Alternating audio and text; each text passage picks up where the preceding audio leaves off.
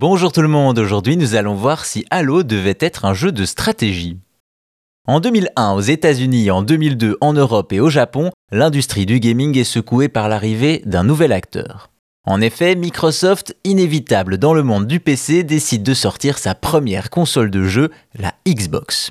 Une nouvelle console qui débarque avec une nouvelle licence comme fer de lance, Halo. Pourtant, même si c'est difficile à imaginer vu son succès, Halo ne devait pas être un FPS, mais bien un jeu de stratégie en temps réel. Derrière les premiers Halo, on retrouve le studio Bungie, qui, après des jeux de tir à la première personne, développe un STR en 97, Myth de Fallen Lords. Après cela, un groupe de trois employés de Bungie commence à développer un autre jeu du genre axé sur la science-fiction.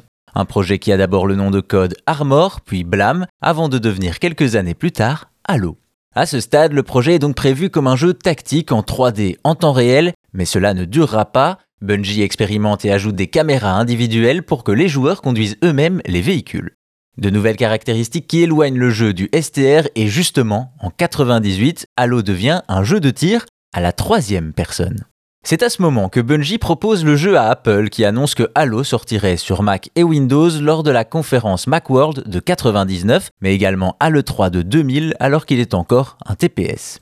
Et c'est là que tout change à nouveau pour Halo. Les difficultés financières poussent Bungie à contacter Microsoft pile au moment où la société prépare sa Xbox.